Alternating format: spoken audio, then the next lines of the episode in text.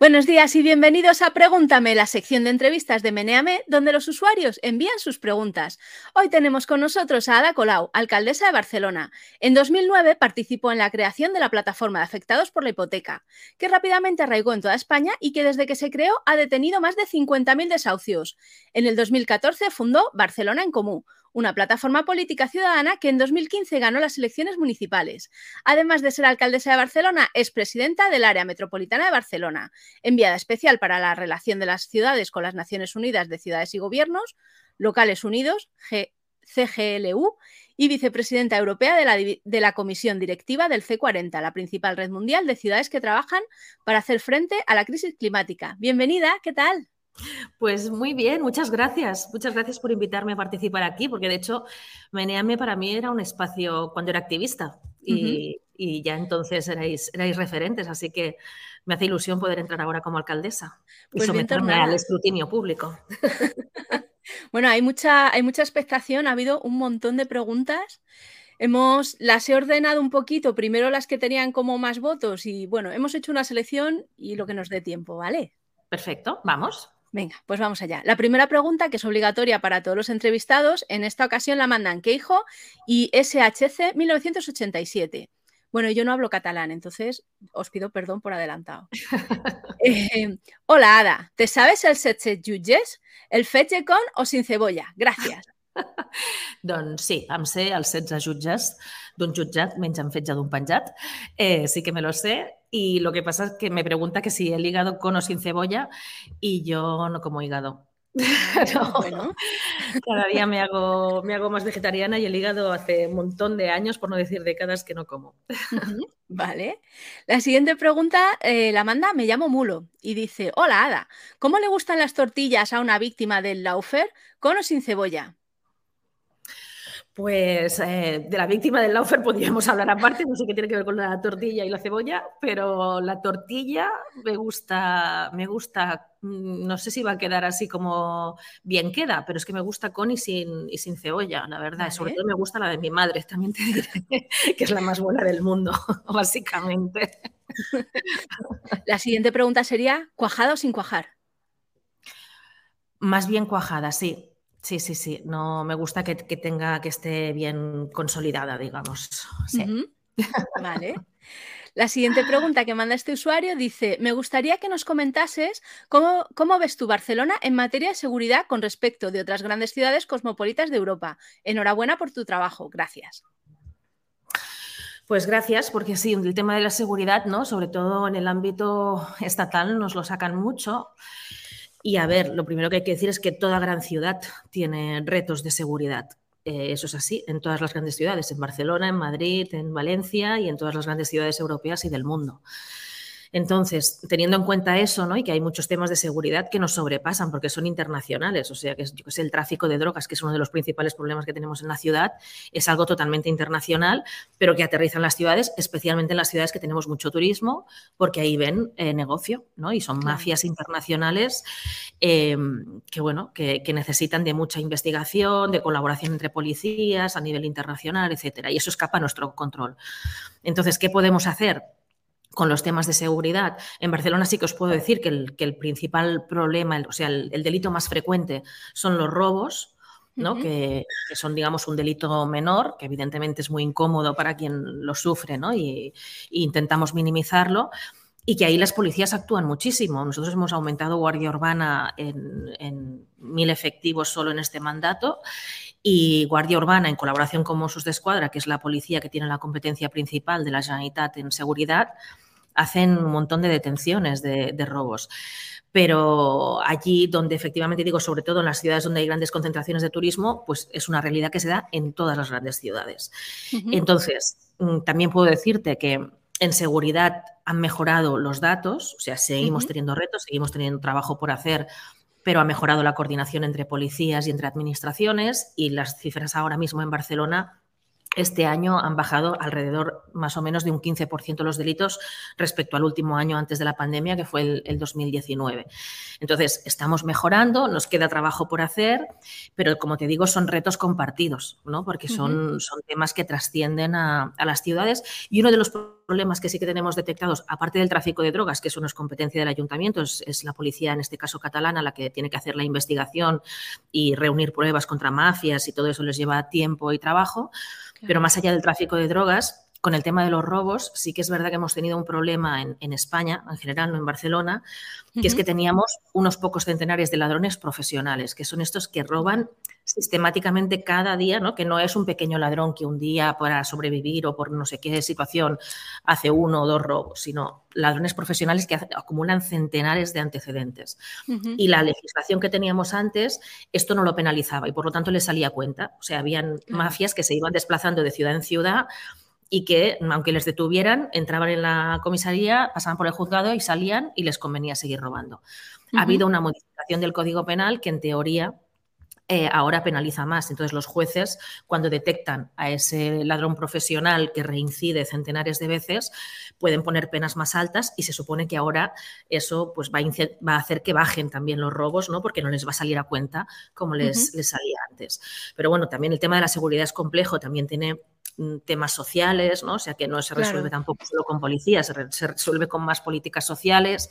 y, bueno, y es, un reto, como digo, de todas las grandes ciudades. El último apunte que diría con esto de la seguridad, que me parece importante también en la medida en que me sois un medio estatal, ¿no? Que una cosa que sí que es frustrante es que sabiendo que el tema de la seguridad es un tema complejo en una gran ciudad, eh, en Barcelona sí que hemos sentido a veces que había mm, claramente un trato muy diferente a Barcelona respecto a otras ciudades, porque Madrid, por ejemplo, mm, tiene índices de criminalidad parecidos e incluso en algunos aspectos superiores a Barcelona. Sin embargo, cuando pasaba un incidente en Barcelona, había algunos medios, no quiero generalizar, pero algunos medios que lo sacaban constantemente en bucle como si Barcelona fuera el caos, cosa que no es cierta, eh, dando esa sensación de alarma, ¿no? Y en cambio pasaba lo mismo, o incluso cosas más graves en Madrid, y lo trataban como una anécdota menor y pasaban página. Entonces, eso también creo que a veces generan percepciones, ¿no? Que una cosa son los datos y otra cosa son las percepciones. Y hay algunos medios que han jugado, y algunos medios y algunos políticos, ¿no? Ayuso en Madrid habitualmente, ¿no? Ha intentado señalar a Barcelona como si Barcelona fuera el caos y en realidad, no sé, creo que la señora Ayuso tendría que estar respondiendo de, cómo se está cargando la sanidad pública en lugar de ir señalando a otras ciudades. Es verdad.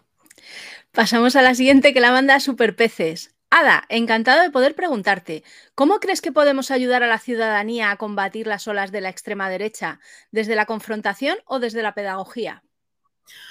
Pues es una pregunta de doctorado, porque es, es, una de las cosas más graves que nos está pasando actualmente, mm. ¿no? Que, crece la extrema derecha en todas partes, no solo en España, sino en, toda Europa y en el mundo, ¿no? Y hemos visto el fenómeno de Trump, de Bolsonaro, hemos visto cómo ¿no? en los dos lugares, en Estados Unidos y ahora en Brasil, cuando han perdido las elecciones, esa extrema derecha pues, ha enviado a hordas de gente para directamente invadir parlamentos y, por lo tanto, ya cuestionar las instituciones democráticas. O sea que realmente nos jugamos la democracia ahora mismo con esta amenaza de la extrema derecha.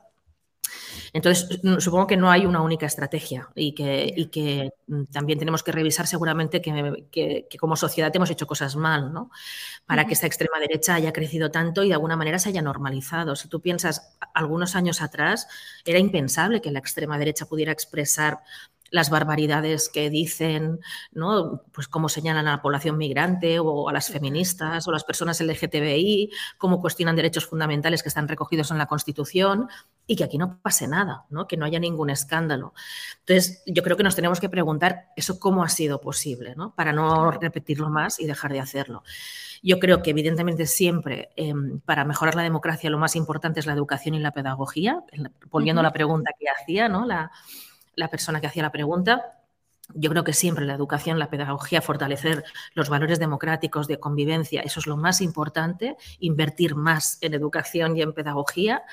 Pero aparte de la educación, claro, en nuestra vida hay, hay, muchas cosas que inciden, ¿no? Y, por ejemplo, vivimos en una sociedad muy mediática. Yo creo que ha habido una responsabilidad de los grandes medios de comunicación de normalizar eh, partidos discursos de extrema derecha y tratarlos como una opción más. Esa normalización de los discursos de odio, esa normalización de la extrema derecha tiene bastante que ver con el hecho de que hayan podido llegar a las instituciones y que ahora estén en el Congreso diciendo que el gobierno es ilegítimo todo el día, ¿no? Como si eso luego pudiera justificar pues, que se invada el Congreso como ha pasado en Brasil o en Estados Unidos. Entonces yo creo que hay que hacer una reflexión como sociedad, ¿no? De siempre apostar más por la educación, por la pedagogía y, la confrontación creo que les alimenta como idea, ¿no? como práctica política, creo que ellos la buscan siempre porque les da protagonismo, entonces intentar evitar la confrontación, pero eso no quiere decir dejarles pasar cualquier cosa. O sea, cuando realmente se pasan las líneas rojas y están señalando a un colectivo vulnerable y lo están poniendo en peligro, por ejemplo, yo creo que ahí hay que pararles los pies. Pero ¿cómo se les para los pies? Bueno, pues seguramente ahí hay que mm, ensayar estrategias que, a lo mejor no pasan por la confrontación dura, pero sí por, por, hacer frentes amplios de partidos democráticos que no permitan que según qué medidas puedan prosperar o que según qué discursos se puedan hacer dentro de las instituciones democráticas. Creo que todavía ahí tenemos camino por recorrer y sobre todo con ese objetivo ¿no? de no normalizar lo que no puede ser normal en democracia, que es que hay un límite en democracia. Evidentemente la libertad de expresión es sagrada, sagrada, pero la libertad de expresión para que sea posible eh, no se puede normalizar como un discurso más aquellos que niegan la libertad de expresión, aquellos que niegan los derechos humanos. Entonces, en ese sentido, creo que hay que pararles los pies, intentando hacerlo siempre desde la educación, la pedagogía, más que desde la confrontación. Vale. La siguiente pregunta, que está un poco repetida con la primera, eh, la mandan Yata y Yasman y dicen, hola Ada, ¿qué les dirías a los que se pasan día y noche diciendo que Barcelona es más insegura o peligrosa desde que eres alcaldesa? Pues lo que comentaba antes, ¿no? que todas las ciudades tienen grandes retos de seguridad, que eso no es exclusivo de Barcelona y que es un tema que nos preocupa y nos ocupa. Y como te digo, lo que podemos hacer como ciudad es aumentar recursos, ¿no? hemos puesto más guardia urbana. Recordar que la competencia en seguridad es autonómica, por lo tanto es la Generalitat de Cataluña la que tiene, la que tiene los recursos de investigación, etcétera. Hemos aumentado la cooperación entre policías, eh, hemos aumentado las políticas sociales, porque también, insisto, no es un tema solo de policía, es también de política social. Por lo tanto, hemos puesto más recursos. Ahora, también nos ha tocado un periodo muy complejo que la pandemia también ¿no? ha hecho, ha, generado, la salida de la pandemia ha generado pues, momentos también de incivismo, de malestar social, etcétera. Hemos vivido estos años situaciones muy, muy complejas y muy tensas. Y ahí yo creo que todas las administraciones lo que tenemos que hacer no es tirarnos los platos a la cabeza, sino colaborar entre nosotras para buscar soluciones a, a esos retos. Y entonces eso pasa por la cooperación y por no utilizar la seguridad como una arma arrojadiza política. Y eso en Barcelona lo hemos sufrido claramente.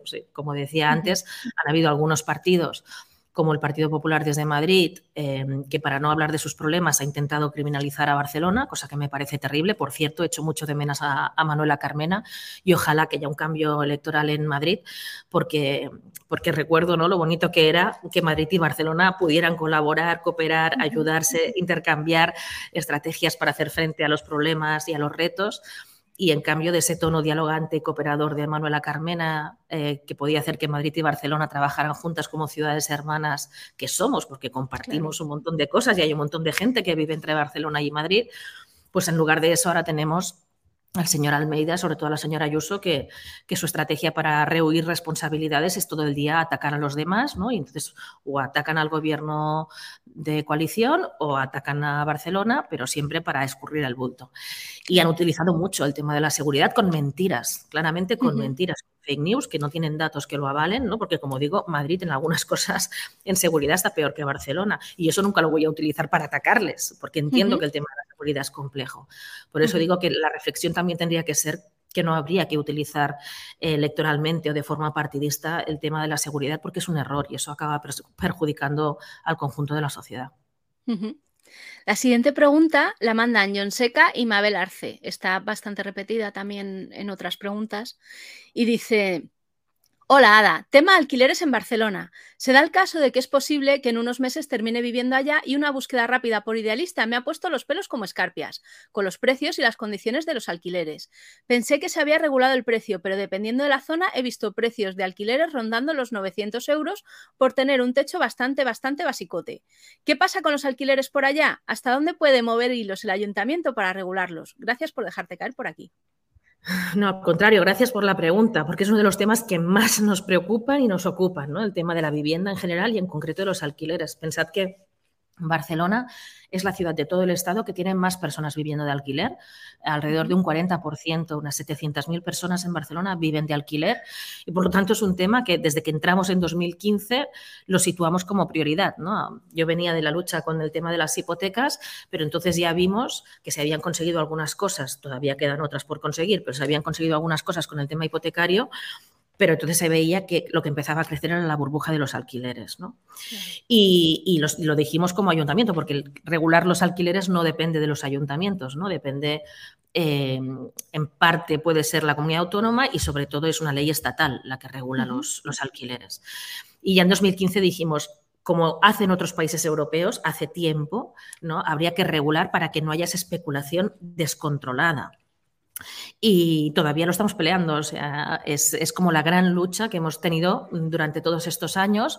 Por un lado, con el orgullo de que como ciudad hemos hecho muchas cosas que nos decían que no podíamos hacer porque no era competencia nuestra y hemos creado una unidad antidesahucios que no existía, aprendiendo de, de la experiencia de los movimientos sociales y hemos evitado miles de desahucios gracias a una unidad de mediación que hemos creado y que acompaña a los vecinos y vecinas para buscar una solución alternativa al desahucio. ¿no? Por lo tanto, hemos creado una nueva institucionalidad que no existía, ¿no? Estamos haciendo más vivienda pública que nunca, o sea, estamos innovando a muchos niveles, pero regular los alquileres es algo que en ningún caso puede hacer un ayuntamiento. Entonces, primero, los movimientos sociales, las entidades que siempre van por delante de las instituciones, aquí en Cataluña, muy movilizadas, consiguieron una regulación catalana que estuvo vigente durante un tiempo y se demostró efectiva. Se demostró que efectivamente controlaba la subida de precios, que no estamos diciendo que le regalen la vivienda a nadie, estamos diciendo que se evite la avaricia y la especulación descontrolada que estamos sufriendo no solo en Barcelona, sino en todas las grandes ciudades. Porque ya han salido muchos mapas donde, que indican ¿no? que los alquileres están descontrolados en muchas grandes ciudades. Entonces, em, por eso mm, se hizo esa regulación catalana que funcionó y evitó que hubieran subidas desmedidas, ¿no? Habían como índices de referencia según la zona de precios y por lo tanto los propietarios podían seguir ganando dinero, pero no de forma descontrolada, sino que, sea mínimamente proporcional a lo que son los ingresos de la población. Eh, pero el tribunal eh, dijo que no era competencia autonómica y se cargó esa regulación catalana. Entonces ahora estamos peleando para que esa ley de vivienda que el Partido Socialista se comprometió en esta legislatura a aprobarla y que tiene que incluir la regulación de los alquileres, pues estamos peleando para que el Partido Socialista cumpla con su palabra y que efectivamente se apruebe ya esa ley de vivienda que impida, insisto, la subida abusiva. O sea, nadie está diciendo que no se cobre por un alquiler, pero que se cobre un precio razonable que la gente pueda pagar, porque si no lo que está pasando es que están viniendo fondos buitre, inversores extranjeros, grandes inmobiliarias que compran edificios enteros en nuestras ciudades, ponen los precios que les da la gana, eh, hacen acoso inmobiliario para echar a los inquilinos de la ciudad y, nos están expulsando de la ciudad con esa especulación a la gente joven, a la gente trabajadora de clase media que vive de su trabajo para llegar a final de mes, a familias con niños. Entonces, mm, es que realmente es una amenaza para la vida en la ciudad. Seguramente la principal amenaza ahora mismo es la especulación inmobiliaria. Entonces, nosotros hemos puesto multas a bancos y a fondos buitre. De hecho, en la UFER antes que decían, ¿no? Nos, nos han puesto varias querellas a mí y a otras concejalas por enfrentarnos a los especuladores, por ponerles multas, por plantarles cara. Eh, lo seguiremos haciendo. O sea, pensamos que la especulación es una de las grandes amenazas y hay que hacerle frente también desde la institución con los recursos que tenemos. No nos intimidan sus denuncias y sus querellas, al contrario, nos animan a seguir, pero sobre todo ahora lo que necesitamos es esa ley estatal, esa ley estatal que efectivamente ponga un límite, como ya pasa en otros países europeos, y no es verdad que se haya parado el mercado inmobiliario, que se haya hundido la economía, sino todo lo contrario que es que las familias podrán disponer de economía para consumir y para, que la, y para el buen funcionamiento de la economía. Lo, antieconómico es que todos los ingresos de la gente se vayan a pagarle las rentas a unos rentistas. Eso es totalmente antieconómico. Claro. Te paso a la siguiente, que también, también tiene miga, que la manda sintética y dice, hola Ada, gracias primero de todo por el gran invento de los autobuses de H y V. Sinceramente me asombra que nadie se le ocurriera antes. Mi pregunta es clara. Desde la primera legislatura junto a Eloy Badía se ideó como uno de los grandes eslóganes de campaña la, remunicipalización de la gestión de agua. ¿Sigue considerando su equipo y partido una pieza fundamental dentro del programa este tema? ¿Lo podrían llegar a considerar como una línea roja durante una negociación postelectoral? Pues gracias también por esa pregunta. Ah, lo primero, que agradecía lo de los autobuses. Aquí tengo que ser honesta, no es idea nuestra. Esto es una idea que ya viene de antes, de mandatos anteriores, que efectivamente, como, tal y como dice la persona que formula la pregunta, es de sentido común. Y nosotros hemos acabado de desplegar esa, nueva red de autobuses que básicamente ¿no? pues hace que sea más eficiente porque hace líneas horizontales y verticales en la ciudad y entonces es mucho más fácil ubicarse con, la red de autobuses. Pero no es idea nuestra y por lo tanto eso hay que decirlo. No, no, quisiera llevarme felicitaciones por algo que no, que no hemos hecho nosotros, sino que lo hemos acabado de desplegar. Dicho esto, sobre el tema del agua, eh, gran tema, porque esto fue bueno, uno de los temas que planteamos desde que llegamos en el 2015. ¿no? El Barcelona es de las pocas grandes ciudades de Europa que tiene el agua privatizada. No es lo normal, no es lo habitual. La tendencia es que el agua sea municipal, porque es un, recurso de primera necesidad, es un bien natural cada vez más escaso, además que tiene que tener una gestión de bien común. Es decir, el agua tiene que servir para que la gente eh, pueda satisfacer su sed y sus necesidades de higiene no para especular. Otra vez, estamos hablando de un bien de primera necesidad, igual que con la vivienda, y además en este caso es un recurso natural. Entonces, yo creo que es ilegítimo que haya empresas que se apropien de ese recurso natural. Y eso está causando grandes desastres en muchos lugares del mundo.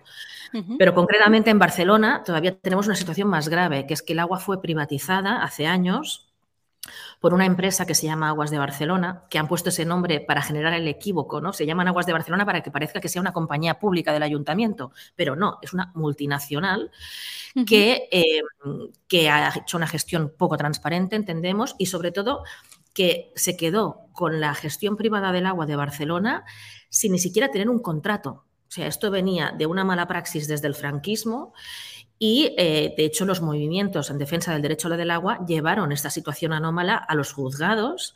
Tardó un montón de tiempo en juzgarse, pero al final hubo una sentencia catalana de un juzgado catalán que dijo que efectivamente Aguas de Barcelona no tenía eh, un título legal, formal, para quedarse con el agua de Barcelona y nos abría la puerta a que pudiéramos recuperar la gestión y hacer una gestión pública de ese agua. Sin embargo, cosas extrañas que pasan en este país, Akbar, que tiene mucho dinero eh, y muchas, muchas, muchas influencias en muchos ámbitos, Akbar recurrió al Tribunal Superior de Madrid y el Tribunal de Madrid dijo exactamente lo contrario que el Tribunal de Cataluña, que es algo que pasa muy pocas veces, porque normalmente una instancia superior puede rectificar algún aspecto, si hay alguna prueba nueva, puede matizar ah, alguna cosa, pero que diga exactamente lo contrario y que diga que Akbar tenía todo el derecho a quedarse con el agua de Barcelona por décadas eh, con, esa anomalía ¿no? de no haber tenido ese contrato, pues es algo que no se suele ver. Y efectivamente, nosotros hemos planteado que había que seguir planteando la gestión pública del agua y eso ha hecho que recibamos bueno, yo creo que la, batalla de Loufer más fuerte que hemos sufrido ha venido de ese conflicto. Y ahí es donde se ve realmente el agua cómo es de importante, porque muchas de las querellas que hemos tenido, concretamente a mí personalmente, y las que al final consiguieron que me llevaran a declarar al juzgado, no era formalmente Akbar quien la ponía, era una asociación fantasma que nadie conocía, pero que la única actividad que se le conocía a esa asociación era contra nosotros en temas de agua y contra el Ayuntamiento de Valladolid, que le pasó lo mismo, que se enfrentó a Akbar para municipalizar el agua. O sea, una coincidencia muy llamativa, digamos, ¿no? Bueno, pues eh, esta es la relación con Akbar, pero es que el poder de estas multinacionales realmente es un agujero democrático que como sociedad eh, deberíamos revisar mucho más. O sea, Akbar, por ejemplo, ha conseguido que, nosotros que aprobamos un reglamento de participación pionero en el Pleno Municipal, que es el órgano más democrático del ayuntamiento, donde estamos todos los partidos elegidos por la ciudadanía, y ahí aprobamos un reglamento de participación que nos permitía que la gente pudiera, mm, recogiendo firmas, hacer consultas ciudadanas, ¿no? Y que sobre temas municipales pues quien recogiera firmas pudiera eh, hacer que, se hiciera una, una, especie de referéndum municipal sobre cualquier cuestión. Bueno, como sabían que los movimientos por el derecho al agua utilizarían ese mecanismo de ese nuevo reglamento de participación para preguntar sobre la gestión pública del agua, pues Akbar nos envió un ejército de abogados eh, que consiguieron paralizar el reglamento de participación de Barcelona. O sea, a mí me parece realmente escandaloso que una multinacional que con un bien de primera necesidad como es el agua tenga los recursos, el dinero, los abogados, las influencias para al final paralizar una cosa tan democrática como es que los partidos votan un reglamento de participación ciudadana, ¿no? Solo para evitar que no se hable del tema del agua. Bueno, pues ese, es el conflicto del agua. Y luego cuando te metes en esto y vas viendo lo que ha pasado en Valladolid, lo mismo en Tarrasa, lo mismo al alcalde le hicieron un acoso brutal por querer plantear la cuestión del agua. Y no te cuento ya lo que hace esta compañía en América Latina, por ejemplo, que también tiene el agua privatizada en Chile, en Colombia y en otros lugares. O sea, realmente es un negocio enorme que con el cambio climático y la sequía va a más. Y realmente yo es de los poderes fácticos, ¿no? Cuando se habla de cómo es la relación con los poderes fácticos, con las élites, pues el conflicto del agua y el conflicto inmobiliario son mm, los dos sectores privados que claramente han sido más agresivos contra nuestro gobierno pues es utilizando publicidad en medios de comunicación, utilizando abogados, querellas, etcétera. Pero también hay que decir que más nos intentan asustar y en realidad más nos motivan para seguir adelante. Muy bien, pues pasamos a la siguiente pregunta que nos la mandan tres usuarios distintos, que son Ampero Bonus, Cosmonauta y Popil, Pop, Polpitart. Y dice, buen día, Batllesa. Primero de todo, agradecerle que haya accedido a esta entrevista. Ahora mi pregunta. Considero que se acertó con el tema de las superilles, puesto que la población ha conseguido recuperar espacios dentro de la ciudad. Pero en cambio considero que el sistema de recogida de basuras que existe actualmente en San Andreu hace que sea menos higiénico el barrio en sí. ¿Se ha considerado desde el ayuntamiento replantear el sistema de recogida puerta a puerta? Muchas gracias. Muchas gracias. Em, a ver, eh, Superilla, para quien no lo sepa, ¿no? es este modelo que tenemos de pacificación de la ciudad, que ahora mismo eh, el coche es el protagonista y hay que hacer que la gente sea la protagonista. Además, hay que bajar los niveles de contaminación y entonces vamos poniendo más verde, más parques y vamos pacificando calles. Eh, y es verdad que, mm, bueno, cuando hay cambios hay gente que se queja, pero cada día hay más gente que nos pide más y más rápido ¿no? que pacifiquemos la ciudad para que sea un buen lugar donde vivir y que sea saludable, porque ahora mismo los niveles de contaminación no, no, no son saludables. Em, sobre la recogida de basuras, que también es un gran tema en las ciudades, em, es, el principal gasto que tenemos. Eh, mucha gente no lo sabe, yo antes de ser alcaldesa no lo sabía, que el 10% del presupuesto municipal, que es mucho dinero, son más de 300 millones al año, 300 millones es mucho dinero, son para limpieza. O sea que realmente es el principal gasto que tenemos.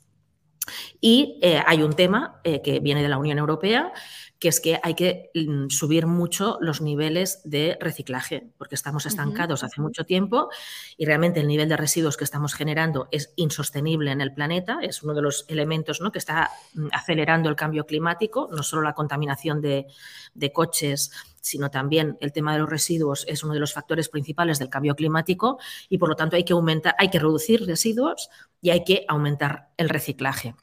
Entonces, eh, para ello, uno de los sistemas que se han promovido en muchísimas ciudades y que lo promueve también la Unión Europea es lo que se llama puerta a puerta, ¿no? que es esta recogida selectiva de que pues, un día a esta hora sacas determinados tipos de residuos, a esta otra hora estos otros, ¿no? y ahí esa recogida puerta a puerta, em, que tiene ventajas y puede tener desventajas, sobre todo si no estás acostumbrado a hacerlo.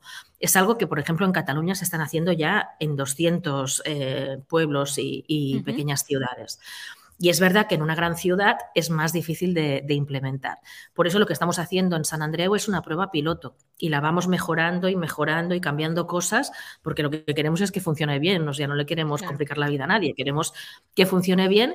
Es verdad que desde que se hace el puerta a puerta han subido muchísimo los niveles de reciclaje, o sea, en ese sentido ha sido eficaz pero evidentemente también queremos que sea eficaz para el bienestar y la, y la, comodidad de la ciudadanía. Entonces, está en permanente revisión y la idea de esta prueba piloto es conseguir un modelo que permita aumentar el reciclaje y al mismo tiempo que genere las menos molestias posibles. Y en ello estamos, está work in progress. Fenomenal. Te paso otra que nos la manda Remo y dice, gracias señora alcaldesa por participar en Meneame. Una pregunta no localizada en gestión local, pero que me gustaría conocer su opinión. ¿Cree que es necesario la identificación indubitada del usuario mediante DNI, móvil o cualquier sistema que impida el anonimato en redes sociales? ¿O que se debe permitir que el anonimato de los usuarios siga operando como hasta ahora? Gran pregunta de nuestra época digital. ¿no? No, me atrevo yo a responderla sola esta pregunta, ¿no? Y seguramente habría que, que escuchar a gente experta que lo tenga mucho más estudiado. Yo, sería humilde en esto. Ahora, si me preguntas la opinión como ciudadana, más que como alcaldesa, ¿no? Eh, y por la experiencia que he tenido eh, de acoso, amenazas en redes, etcétera, yo lo que sí diría es que ah, puedo entender que el anonimato puede tener sus virtudes, incluso mm, también para gente, por ejemplo, que pueda tener vergüenza o que pueda tener miedo de que la señalen por cualquier motivo. Bueno, que puede ser un lugar donde romper barreras, ¿no? Donde que personas diferentes se encuentren. Entonces, yo no es que esté en contra del anonimato. Ahora bien, lo que sí que creo es que dentro de las redes hay que exigir responsabilidad, igual que la exigimos fuera de las redes. Igual que tú no puedes ir por la calle y darle un bofetón a alguien y que no pase nada, pues eso en redes también se tiene que conseguir. Entonces, yo no sé si eso requiere el DNI, pero eh, porque a lo mejor puede haber maneras de que tú te identifiques, pero esa identificación no sea pública y puedas públicamente mantener el anonimato, pero si haces algo que es delictivo, te pueden localizar y te pueden pedir responsabilidades. O también habría otra manera, que es que las redes, ¿no? por ejemplo, Twitter, que es uno de los lugares ahora mismo más eh, frecuentado por los haters varios, bueno, pues esta red que se está lucrando y que está haciendo un gran negocio con la polarización y con la crispación, permitiendo cualquier cosa, ¿no? Insultos machistas, homófobos, racistas, amenazas, etcétera. Bueno, esta red se tiene que responsabilizar. Entonces, eh, si no quieres pedirle nada a tus usuarios de identificación, entonces tú administra tu red y a la que detectes una amenaza, etcétera, eh, pues mm, elimina ese usuario y actúa inmediatamente para reparar el daño. Pero o sea, yo lo que digo es, yo no sé si es a través del DNI o de qué manera. Y a lo mejor se pueden buscar maneras de que se mantenga el anonimato, pero siempre y cuando se pueda exigir responsabilidades a aquellos que cometen actos delictivos, como puede ser insultar, amenazar, fomentar los discursos de odio porque evidentemente si no estamos generando como un mundo paralelo donde en un mundo exigimos el respeto a los derechos humanos, a la democracia, y en cambio en el digital parece que puedes hacer cualquier cosa y no pasa nada. Y yo creo que eso también es uno de los elementos, antes hablaba de los medios de comunicación, pero que en algunas redes se hayan permitido los discursos de odio sin exigir ninguna responsabilidad, ha contribuido a normalizar los discursos de odio, ha contribuido a, que pareciera que no pasaba nada, ¿no? Si vas insultando a alguien por su color de piel o por su orientación sexual y quizás eso ha animado a que gente que antes no se atrevía fuera de las redes luego vaya y le pegue una paliza a alguien. Entonces yo creo que sí, eso hay que pararlo, hay que parar los discursos de odio y los comportamientos delictivos en las redes. Ahora, la manera técnica más adecuada para hacerlo, ahí yo no me atrevo porque no soy una experta digital. Bueno, que sepas que en, en Meneame yo estoy en el equipo de que vamos ahí controlando que no haya comentarios racistas, machistas, eh, Pero bueno, nos cuesta, ¿eh? porque hay mucho contenido. Pasamos a la siguiente, eh, que nos la manda este mismo usuario y dice, una un poco más personal. Mónica Oltra aseveró en Salvados que mantienen el contacto y que la relación es buena. ¿Cree que ha sido correcta la división de la señora Oltra? ¿Debería volver algún día a la política o ya está totalmente fuera? Pues yo creo sobre todo que, hay que apoyar a Mónica Oltra para que haga lo que ella considere. ¿no? Entonces yo entiendo que ella ha aguantado mucho, ha aguantado lo que no está escrito porque le han hecho una auténtica caza de brujas, le han acusado de falsedades, eh, le han dicho barbaridades eh, y ella, que es una mujer fuerte y batallera, ha aguantado mucho pero cuando ya llegó a un nivel eh, de persecución judicial, etcétera, ella decidió que era el momento de apartarse y centrarse en, que se resolviera esa cuestión.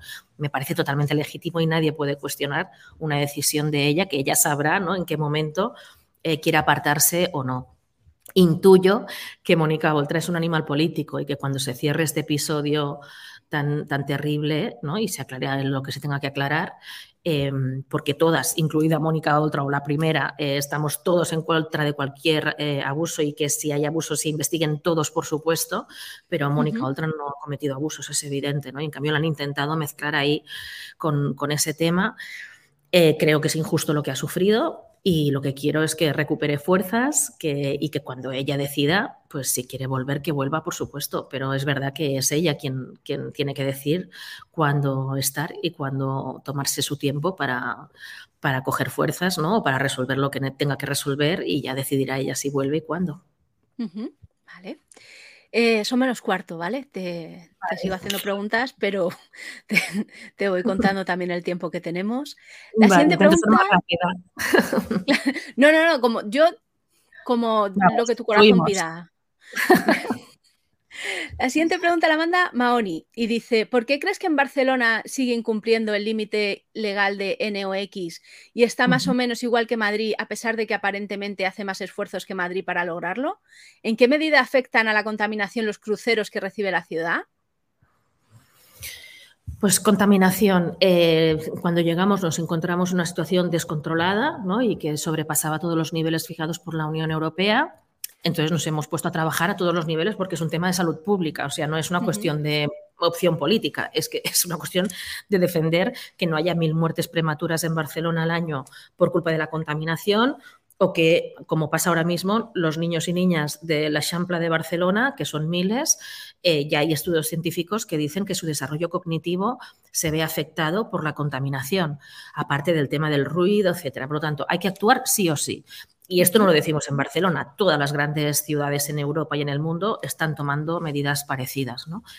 Entonces, había que actuar y nos hemos puesto a ello, hemos duplicado carriles bici, estamos pacificando, aumentando el verde. Se ha hecho una zona de bajas emisiones que también es una directiva europea y ahora ya se tiene que hacer en todas las grandes ciudades españolas.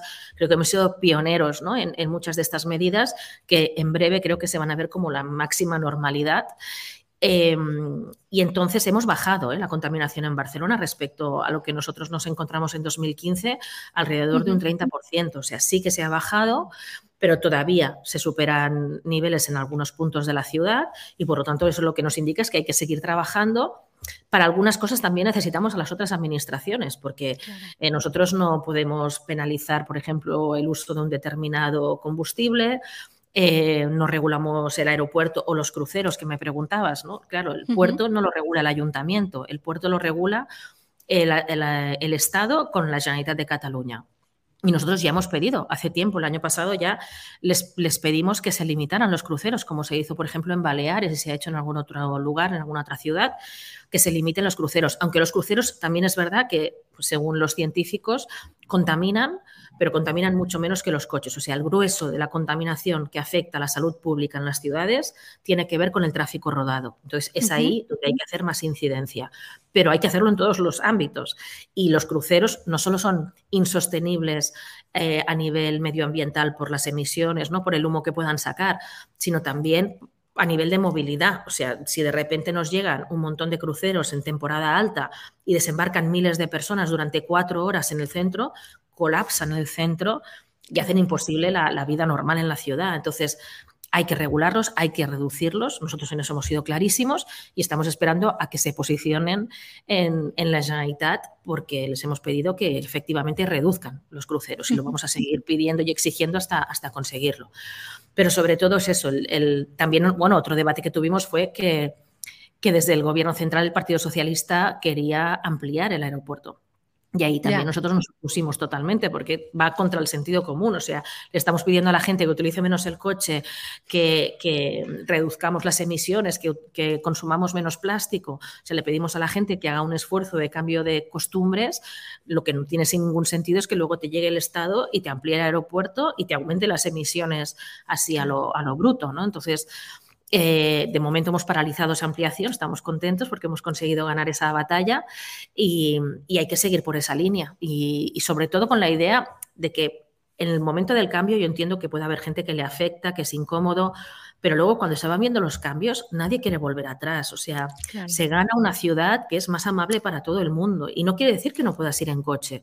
Lo que pasa es que el coche no es el vehículo principal como es ahora, ¿no? que ocupa el 60% del espacio público, cuando solo supone el 20% de los desplazamientos. La mayor parte de la gente va en transporte público y andando. Entonces, hay que hacer que el espacio público sea sobre todo para la gente y el coche pueda pasar, pero pueda pasar secundariamente y a velocidades bajas, porque también tenemos otro problema asociado con el tráfico, que es que los accidentes más graves todos tienen que ver con la velocidad de coches y motos y por lo tanto ahí es donde hay que bajar la velocidad. Mira, me alegro porque la de los aeropuertos entra, eh, también ha caído, pero ha caído más atrás, así que luego ya le avisamos al usuario de que se pase por aquí. La siguiente nos la manda eh, Belu84 y dice, hola Ada, ¿piensas hacer algo con la suciedad que hay en Barcelona y en particular en el barrio de El Guinardó donde has vivido? Desde la pandemia ha empeorado mucho la calidad de recogida de basuras y la nueva contrata no ha resuelto el problema. Nos tenéis abandonados y es una vergüenza. Si bien es cierto que parte de la culpa corresponde al incivismo, que ha aumentado considerablemente, otra parte es directamente atribuible al ayuntamiento. Pues bueno, siento mucho que, se sientan así en el Guinardó y hoy mismo le preguntaré a los responsables de limpieza para que me digan exactamente cómo está el Guinardó. ¿eh? Pero, o sea, me comprometo a eso, que cuando salga de la entrevista voy a preguntar por la limpieza en el Guinardó. Em, yo te puedo decir que, como os decía, hemos puesto más recursos que nunca, o sea, se gasta más dinero que nunca en limpieza y es verdad, como mencionaba el usuario, que ha habido un cambio de contrato. Cambiar un contrato tan grande como es de más de 300 millones de euros al año donde participan varias empresas que han ganado un concurso y que todo eso es muy largo y muy burocrático y difícil de explicar, pero es un proceso largo. ¿no? La, adaptación de pasar de, un, de unas empresas que llevaban el contrato antiguo al nuevo quiere decir cambiar todos los vehículos. De hecho, eso es una mejora porque ahora tenemos vehículos eléctricos que hacen menos ruido y que y contaminan menos. Hemos ampliado la plantilla para hacer esa limpieza, cambiamos todos los contenedores de la ciudad y es verdad que eso lleva unos meses de transición que ha generado incomodidades y ha generado problemas en, barrios distintos. Eso es así pero yo creo que por la información que tengo y también por lo que me van diciendo muchos vecinos en muchos barrios, ya se están notando las mejoras. O sea, había algunas nuevas empresas que tenían que acabar de ajustar horarios, eh, maquinarias. Bueno, han habido ahí desajustes, pero yo creo que sinceramente en, en, los próximos meses esta transición del nuevo contrato ya se va a ir normalizando y ya vamos a poder dar un servicio normalizado. Igualmente hemos puesto una brigada extraordinaria para que cuando se detecta un punto que está muy sucio, pues va al margen de las rutas ordinarias, va inmediatamente a limpiar. Hemos creado una app, que también le diría a este usuario o a cualquier otro, que hemos creado una app que inmediatamente informas de una situación de, de suciedad anómala y va inmediatamente una brigada a limpiarla. Eh, por lo tanto, se han creado muchas cosas y luego le agradezco la mención también a este usuario sobre el incivismo, porque es verdad que yo creo que el ayuntamiento está poniendo más recursos que nunca, pero sí que es verdad que después de la pandemia, supongo que con la angustia de estar encerrados, las ganas de salir fuera y un poco también el malestar que nos ha quedado un poco, ¿no? Y temas de salud mental también que seguramente durarán tiempo, porque fue muy salvaje lo que hemos vivido con la pandemia, las restricciones y todo. Sí que notamos mucho que hubo como una explosión de uso del espacio público y de vivir el momento, ¿no? Y de despreocupación un poco de que parte se entiende, humanamente se entiende, pero que hay que recordar que el espacio público es la casa de todos y que entre todos lo tenemos que cuidar y que por lo tanto nosotros nos esforzaremos por limpiar más y mejor, pero también hay que esforzarse en ensuciar menos, digamos. Y es relativamente fácil porque hay papeleras y hay contenedores en toda la ciudad. Entonces, esa gente, por ejemplo, ¿no? que, deja las cosas fuera del contenedor, dices, hombre, si has llegado hasta el contenedor, déjalo dentro, ¿no? Que te cuesta. Pues son estas cosas tan básicas que efectivamente hay que, tenemos que educarnos ¿no? como ciudadanía porque es en beneficio de todos. Claro. Eh, son y 52, ¿vale? Te paso, te paso otra más. Eh, Buffet, Almeida y dice, estimada alcaldesa, le transcribo a continuación el vigente artículo 557 bis en la redacción aprobada recientemente con el voto de la coalición de gobierno de la, que participa su partido. No te lo voy a leer porque es muy largo, pero es sobre la eh, ocupación, ¿vale? ¿Qué le diría a la... Bueno, si quieres, te lo, como tú quieras. Y, no, no, no, lo conozco, lo conozco. ¿Qué le diría a la Ada Colau de 2012 sobre la contradicción que supone criminalizar acciones activistas de ocupación de domicilios de personas jurídicas como las que usted y yo mismo, como otros muchos más activistas, participamos a lo largo de la pasada década? ¿Considera justo que se pueda imponer una pena de prisión a activistas por hacer lo mismo que usted hacía y a mucha honra? Que claro que estoy en contra de que se pueda poner prisión por, por hacer acciones pacíficas ¿no? de protesta, ya puede ser frente a una entidad bancaria o puede ser de otro tipo. Eh, creo que en una democracia hay que facilitar la participación ciudadana y también la protesta crítica, no siempre que sea pacífica. Entiendo que el Código Penal tiene que entrar cuando efectivamente hay, hay, acciones de violencia, ¿no? porque entonces eso es un nivel superior que tiene que estar claramente penalizado. Eh, lo que yo puedo decir y que conozco de este tema es que efectivamente hay un gobierno de coalición en el Estado, ¿no? donde la parte mayoritaria es el Partido Socialista, no es Unidas Podemos. Eh, y en esta última reforma que se ha hecho del Código Penal, es verdad que el redactado inicial que trajo el Partido Socialista no nos gustaba a ninguno de nosotros, ni a los movimientos sociales, ni tampoco a nosotros, porque habría una brecha ¿no? para para penalizar esas acciones pacíficas que hace, por ejemplo, la, plataforma afectadas por la hipoteca.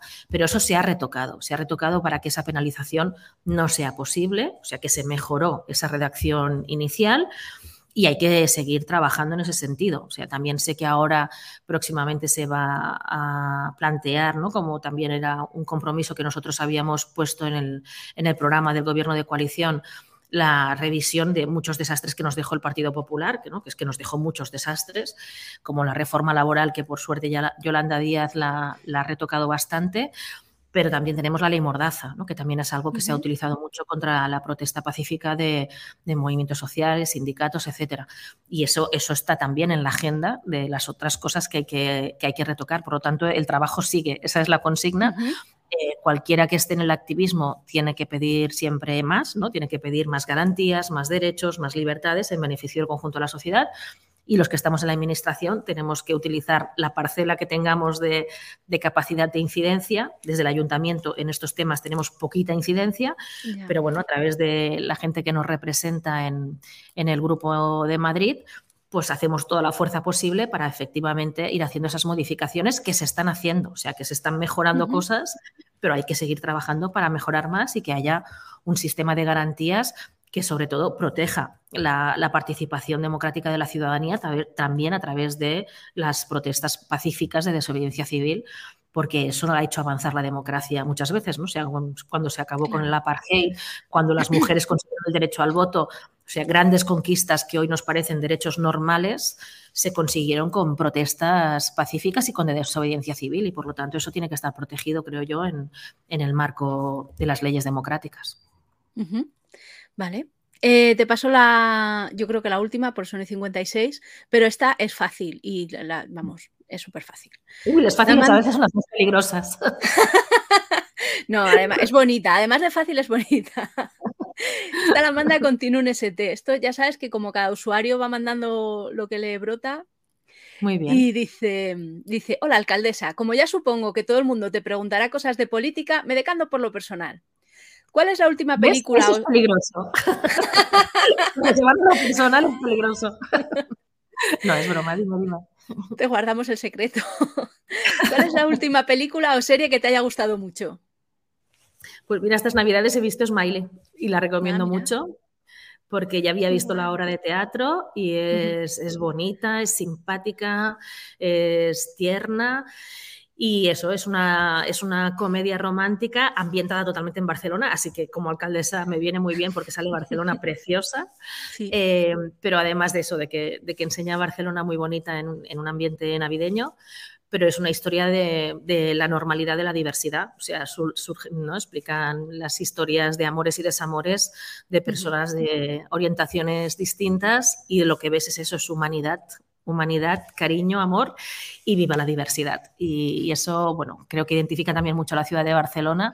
Yo personalmente también me identifico mucho con esos valores y, es una serie que, he disfrutado, que te hace reír, te hace llorar y, que, que se ve muy rápido. Así que la recomiendo muy bonita. Eh, y la última, si no te hubieras dedicado a la política, ¿a qué te gustaría haberte dedicado? Pues mira, es que he hecho ya tantas cosas en la vida. Yo no pensaba para nada dedicarme a la política institucional. Esto fue una sorpresa que prácticamente se cocinó en el 2014-2015 porque hubo una explosión social de mucha gente que quería cambiar las cosas, ¿no? Con el 15M, con el Partido Popular que nos provocaba todo el día diciéndonos, bueno, pues si queréis cambiar las cosas, menos manifestaros y presentaros a las elecciones. Y dijimos, pues venga, va, nos presentamos a las elecciones.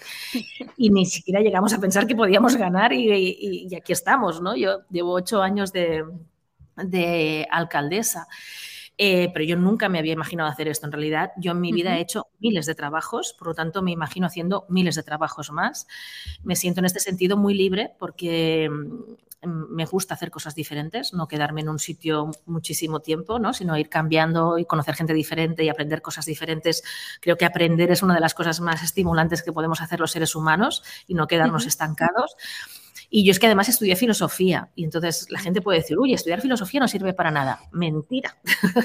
estudiar filosofía yo creo que es muy útil porque te abre la cabeza, te enseña pensamiento crítico, eh, te enseña a aprender, a tener curiosidad, a relacionar cosas y eso es útil para muchos trabajos distintos. Entonces yo he hecho desde los trabajos más precarios que te puedas imaginar en mi juventud, porque soy de familia humilde y y tuvimos años donde la economía familiar era, bueno, estaba muy al límite, por lo tanto me tuve que buscar la vida muy rápido y, he hecho desde encuestadora, eh, o sea, los trabajos más precarios, ¿eh? he hecho de azafata en congresos, eh, de todo. He hecho, he hecho fiestas navideñas en tiendas, he hecho muchas cosas precarias. Y luego he ido haciendo trabajos en temas de comunicación, he hecho de traductora e intérprete de italiano durante unos años que también aprendí muchísimo. Em, o sea que he trabajado de, muchas cosas distintas, he trabajado también en, en, una ONG de derechos humanos. O sea que he hecho tantos trabajos que me veo muy capaz de hacer trabajos muy distintos y no solo me veo capaz, sino que me gusta. Entonces yo me imagino que ahora me voy a presentar a un tercer mandato para acabar de consolidar el modelo de transformación de ciudad que estamos haciendo ¿no? y las miles de viviendas que estamos construyendo, la transformación urbana, la pacificación, la inversión en escuelas, las políticas sociales, pues todo eso queremos acabarlo de consolidar ¿no? y ahora está en proceso. Pero, pero, para eso me presento a un tercer y último mandato. Y después me imagino haciendo muchísimos trabajos, porque ya lo he hecho, y porque me gusta, me gusta cambiar. Muy bien, pues nada, pues hasta aquí, que ya me están ahí dando la hora de tu equipo. Yo seguiría, ¿eh? estoy muy a gusto y la verdad que han salido muchos temas importantes. te digo, vamos por la página 5 y tengo 28. pero pues yo sé. Otro día hacemos una segunda parte si quieres. Claro, claro, cuando, mira, que yo sé que ahora entras en campaña y follón.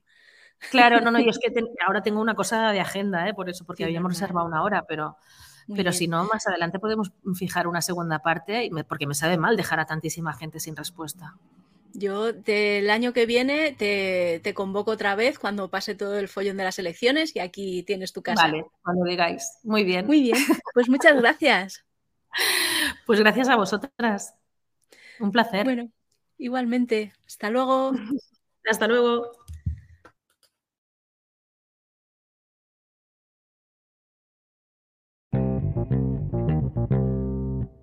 Si has llegado hasta aquí y tienes ganas de más, suscríbete a nuestro canal para estar al día de todas las entrevistas. Y si solo estás aquí por las noticias, te esperamos en meneame.net.